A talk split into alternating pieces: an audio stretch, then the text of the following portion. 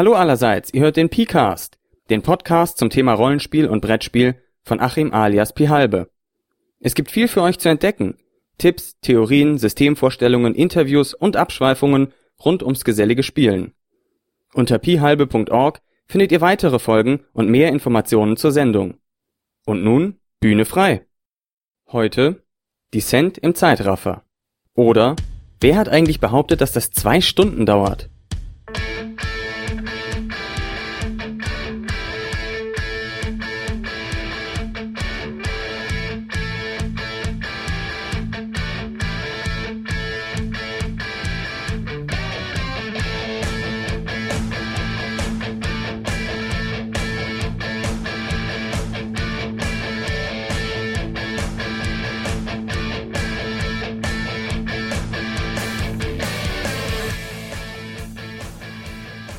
So, heute ist Freitag, der 27. August 2010 und es hat sich wieder einiges geändert. Vor allem hat sich einiges am P-Cast geändert.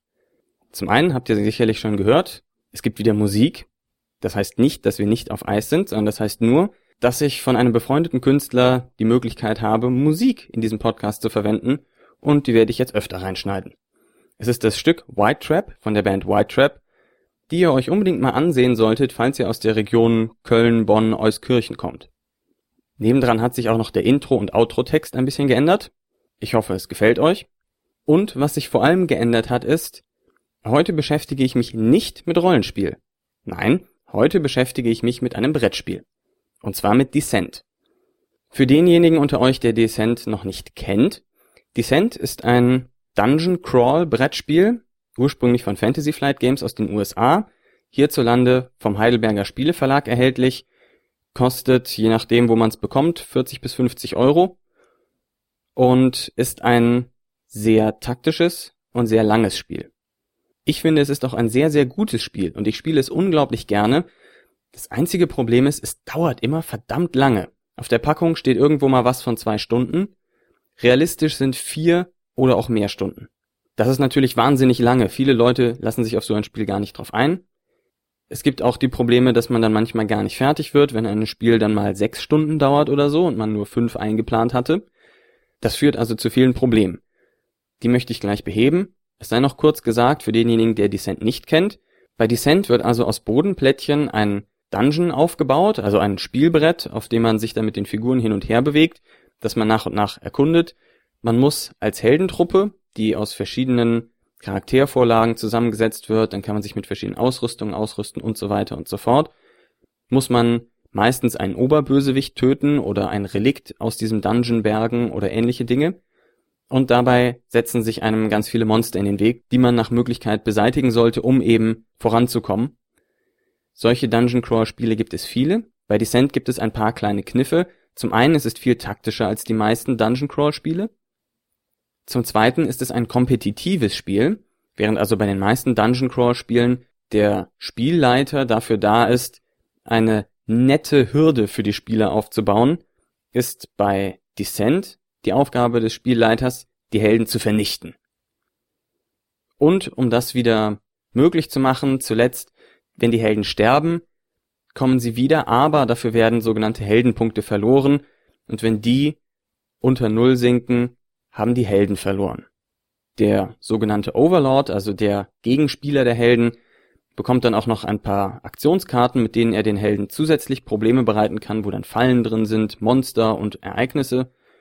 Und das Ganze kann sehr haarig werden. Ist ein sehr schönes Spiel, aber verdammt lang. Und um das zu bekämpfen, möchte ich jetzt ein paar Tipps geben, wie man Descent schneller machen kann. Das kann man im Wesentlichen an drei Punkten.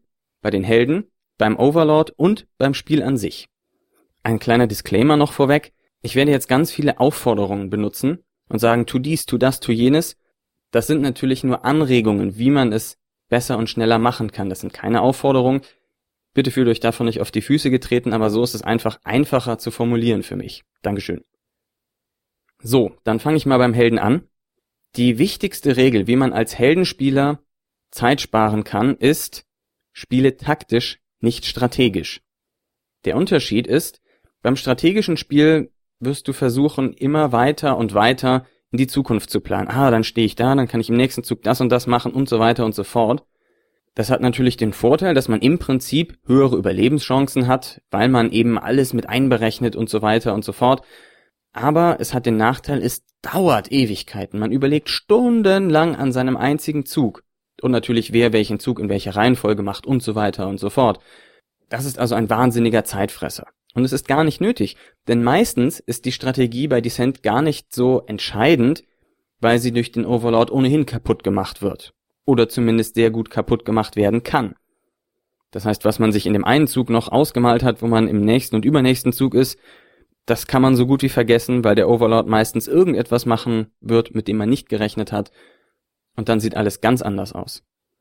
Wenn man dagegen taktisch spielt, plant man für diesen einen Zug man versucht aus diesem Zug direkt das Beste rauszuholen, vielleicht ein bisschen in die richtige Richtung zu kommen und so, aber nicht durchrechnen, sondern einfach grob vom Gefühl her. Und das ist auch schon mein zweiter Punkt. Entwickle ein Gefühl für das, was geht und was nicht geht bei Descent. Überleg dir, ob du diesen Gegner mit zwei Attacken schaffst oder ob du vielleicht noch eine dritte oder vierte brauchst. Überleg dir, ob es sinnvoller ist, die beiden Skelette da hinten stehen zu lassen und einfach vorwärts zu stürmen, oder ob du hinrennst und ihnen den Garaus machen willst. Dafür kann man ein Gefühl bekommen. Das muss man nicht jedes Mal einzeln ausrechnen und planen, sondern da weiß man grob, ah gut, die beiden Skelette, die lasse ich stehen oder na, lieber gehe ich erst zur Tür hin und warte da einen Moment, bevor ich die Tür aufmache und so weiter und so fort. Das spart alles Planungszeit und Planung ist tatsächlich die längste Zeitphase in Descent. Es dauert gar nicht lange, die Spielfiguren hin und her zu ziehen, die Würfel zu würfeln und gucken, ob jemand Schaden genommen hat oder nicht, sondern was lange dauert, ist zu überlegen, was man tut. Und da kann man viel Zeit sparen. Dazu gehört auch, dass man seine eigenen Fähigkeiten kennt. Dass man weiß, wozu der Charakter in der Lage ist, dass man nicht jedes Mal nachlesen muss, sondern dass man weiß, aha, gut, dann kriege ich hier noch die zwei Ladungen von meiner einen Fähigkeit und dann kriege ich hier noch plus eins auf Schaden von meiner anderen Fähigkeit und für einen Ausdauer kann ich noch einen zusätzlichen Angriff machen oder solche Geschichten. Das sollte man wissen. Das sollte man sich gut angucken, wenn man den Charakter baut und dann im Spiel wissen und nach ein oder zwei Mal anwenden nicht mehr drauf gucken müssen. Analog schadet es natürlich auch nicht, die Fähigkeiten deiner Mitspieler zu kennen und die Fähigkeiten der Monster. Einfach deshalb, weil man dann besser einschätzen kann, was in einem Zug passieren kann und so schneller Entscheidungen treffen kann. Okay, du gehst dahin, das Monster wird dich vielleicht betäuben, aber dann kann ich im nächsten Zug ihm den Garaus machen oder du hast eine gute Schussposition und kannst trotzdem noch kämpfen und so weiter und so fort. Das heißt, wenn man diese Dinge alle im Hinterkopf hat, und es ist nicht so schwer, wenn man es ein, zweimal gespielt hat, dann kann man wirklich viel schneller planen und seinen Zug innerhalb von einer Minute oder so beenden. Was natürlich in diesem Zusammenhang auch unerlässlich ist, du solltest die Regeln kennen. Wer gar nicht die grundlegenden Regeln von Descent kennt, wer jedes Mal nachfragen muss, ah, Moment, was kann ich mit meinen zwei Halbaktionen noch machen? und solche Geschichten, das ist ein Ärgernis für alle anderen, die am Spieltisch sitzen. Dann dauert das Spiel Ewigkeiten und es müsste gar nicht sein. Wenn man die Regeln nämlich kennt, kann man Descent sehr schnell spielen. Dann habe ich jetzt noch zwei abschließende Punkte für den Helden, die auf den Charakterbau fokussiert sind. Das eine ist, baue den Charakter, während der Overlord aufbaut. Und bitte, Jungs, schummelt nicht, das haben wir alle nicht nötig. Lasst den Overlord seine Sachen machen und ihr macht nach den Regeln, die ihr in eurer Runde vereinbart habt, die Generierung eures Charakters. Das spart viel Zeit, wenn der Overlord sich nicht noch um alles kümmern muss, sondern alle selbstständig das tun, was sie zu tun haben. Und wenn wir schon beim Charakterbau sind, versuche schnelle Helden zu nehmen. Mit einer Bewegung von drei krebst man über viele, viele Runden nur hin und her und muss sehr lange nachdenken, was man mit seinen wenigen Bewegungspunkten tut und wie man damit umgehen kann. Nimmt man einen Helden, der mehr Bewegungspunkte hat, vier, fünf oder sechs, dann hat man es in der Planungsphase meist wesentlich einfacher, ist flexibler und kann schneller ad hoc einen Plan entwerfen, den man dann durchführt. Das sind so die Tipps, die ich für die Heldenspieler habe.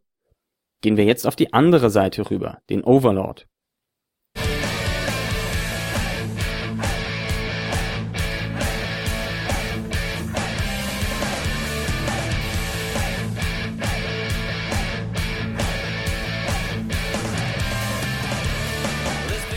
Die wichtigste Regel für den Overlord, um beim Descent-Spielen Zeit zu sparen und zügiger voranzukommen, ist, ganz einfach, nicht auf Zeit spielen. Der Overlord kann im Spiel darauf bauen, zu gewinnen, weil die Helden nicht zügig genug vorankommen. Das heißt, sie brauchen viele Runden, er nimmt sehr viele Karten auf, dadurch wird der Stapel leer und sie verlieren ihre Questmarker. Allerdings dauert das relativ lange, man braucht also viele Runden, um die Helden auf diese Art und Weise zu zermürben, und das kostet eben natürlich alles Zeit, weil es jedes Mal eine Runde ist, in der die Helden überlegen, wie sie vorankommen. Also schmeißt nicht jede Runde den Helden ein neues Pack Gegner vor die Füße und lasst sie nicht vorankommen oder betäubt sie, blockiert sie, wie auch immer. Das verzögert das Spiel unnötig und die Chancen, durch auf Zeitspielen zu gewinnen, sind sehr gering. Benutzt lieber eine andere Methode, nämlich fokussierte Angriffe. Ihr könnt ruhig jede Runde Monster entstehen lassen, aber an Orten, wo sie für die Helden erstmal keine Bedrohung sind und wo sie ohnehin nicht hingehen würden, so dass ihr eure Monster dann fokussieren könnt und dann einen gezielten geballten Angriff in ein, zwei, drei Runden starten könnt, wo ihr vielleicht ein, zwei Charaktere zur Strecke bringt und dadurch wesentlich schneller die Questmarker von den Helden abzieht. Es gibt auch ein paar Karten im Overlord-Kartendeck, die einem helfen, auf Zeit zu spielen. Diese sind meistens sehr teuer und bringen auch relativ viele Drohmarker. Insofern ist mein Tipp dafür, diese Karten einfach für Drohmarker abschmeißen und gucken, dass man lieber stärkere Angriffe wagt. Das ist ohnehin viel spannender, als sich nur die Zeit wegzuätzen.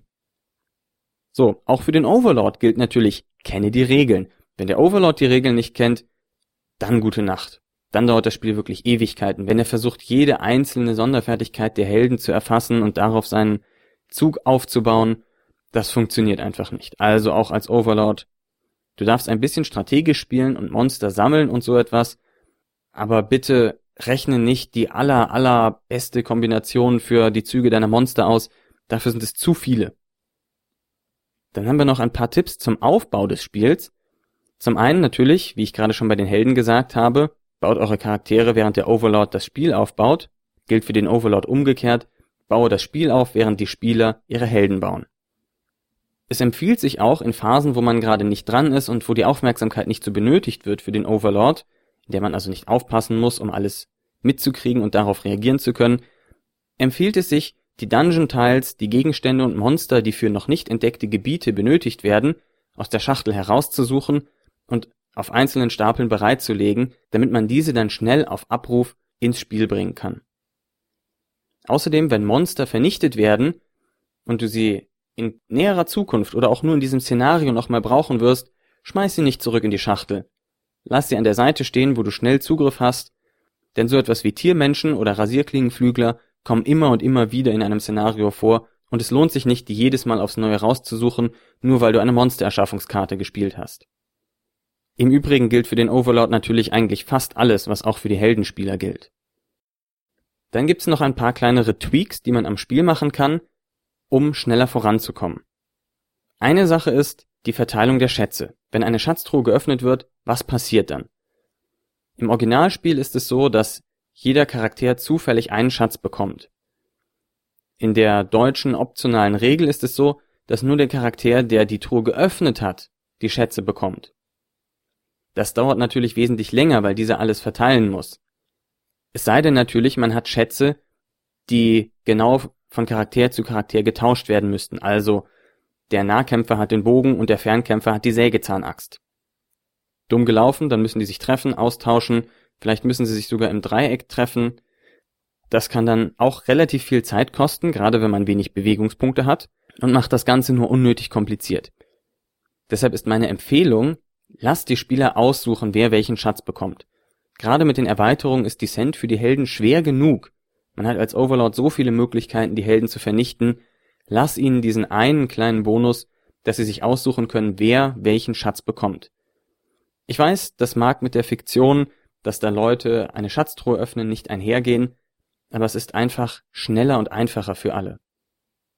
Eine andere Regelmodifikation, die einem zu schnellerem Spiel verhelfen kann, ist, ob man zu Beginn des Spiels den ganzen Dungeon aufbaut oder nur das Startgebiet. Wenn man direkt den ganzen Dungeon aufbaut, können die Helden zum einen besser planen, wo sie hingehen und verrennen sich nicht in irgendwelchen Sackgassen, und zum anderen hat man als Overlord die Zeit gespart, die Sachen rauszukramen und dann aufzubauen, wenn eine Tür geöffnet wird. Das kann es also auch schneller machen. Natürlich ist es spannender, wenn man den Dungeon erst aufbaut, sobald die Tür geöffnet wird. Das kann allerdings eben länger dauern. Dann noch zwei Tipps, die nicht direkt im Spiel vorkommen. Zum einen, schau auf die Anzahl der Heldenspieler, die du hast. Descent ist für ein bis vier Heldenspieler gedacht und über vier ist es wirklich unspielbar. Glaubt mir. Probiert es nicht aus. Ich habe es probiert mit fünf und sechs Helden. Es dauert Ewigkeiten. Man bekommt die Runde nicht fertig, auch wenn es ein noch so kurzes Level ist. Tut es nicht. Überlegt euch einfach, wie das mit der Zugreihenfolge ist. Bei zwei Helden gibt es zwei Möglichkeiten, in denen sie ziehen können. Bei drei Helden gibt es schon sechs. Bei vier Helden gibt es dann 24. Und bei fünf Helden sind wir bei 120 und so weiter und so fort. Das heißt, schon alleine auszubaldowern, wer als erstes zieht, wer als zweites zieht und so weiter und so fort, dauert Ewigkeiten, wenn man mit mehr als vier Leuten spielt. Mein Tipp ist, Descent eigentlich mit zwei oder drei Heldenspielern zu spielen. Schon vier sind hart an der Grenze der Spielbarkeit, finde ich. Das ist natürlich insbesondere schade für die Road to Legend, die nur mit vier Spielern funktioniert. Aber wer eine Descent-Kampagne spielt, dem wird es wohl auch nicht an Zeit mangeln. Und der allerletzte Tipp, den ich noch habe, um Descent schneller zu machen, ist, organisiert eure Spielmaterialien. Packt zusammengehörende Karten mit einem Gummiband zusammen, so dass ihr sie schnell griffbereit habt, wenn ihr sie braucht. Steckt die Plättchen, die zusammengehören, zum Beispiel Lebensplättchen, Ausdauerplättchen, in einen Ziploc-Beutel, Geldplättchen in einen Ziploc-Beutel und so weiter und so fort. Packt eure Sachen in verschiedene Beutel, die ihr dann griffbereit habt, von denen ihr einige zu den Helden stellen könnt, einige zum Overlord, einige in die Mitte, sodass ihr schnell das findet, was ihr sucht im Spiel. Und genauso kann es auch hilfreich sein, die Bodenteile ein bisschen zu sortieren und zu wissen, aha, hier sind meine ganzen Gangabschlussstöpsel und hier sind meine ganzen Räume und hier sind meine ganzen geknickten Gänge und so weiter und so fort, dass man die schnell zur Hand hat, wenn man eben was aufbaut. Ja, das war's auch schon mit meinen Tipps zum Thema Descent im Zeitraffer. Ich hoffe, ihr habt etwas daraus ziehen können. Falls ihr Descent nicht kennt, guckt es euch mal an, aber dann habt ihr bestimmt eh nicht bis hier durchgehört. Der PCast liegt immer noch auf Eis. Ich kann nicht garantieren, dass es nächsten Freitag eine neue Episode gibt, aber es könnte gut sein. Damit verabschiede ich mich von euch. Vielen Dank fürs Zuhören und bis demnächst. So geht eine weitere Folge des PCasts zu Ende. Doch halt, ihr seid noch nicht entlassen. Wenn euch diese Folge gefallen oder missfallen hat, ihr etwas zu ergänzen habt oder einfach mitteilungsbedürftig seid, dann zögert nicht. Schreibt mir unter pcast.phalbe.org oder direkt auf meiner Website unter phalbe.org. Vielen Dank fürs Zuhören und bis denne.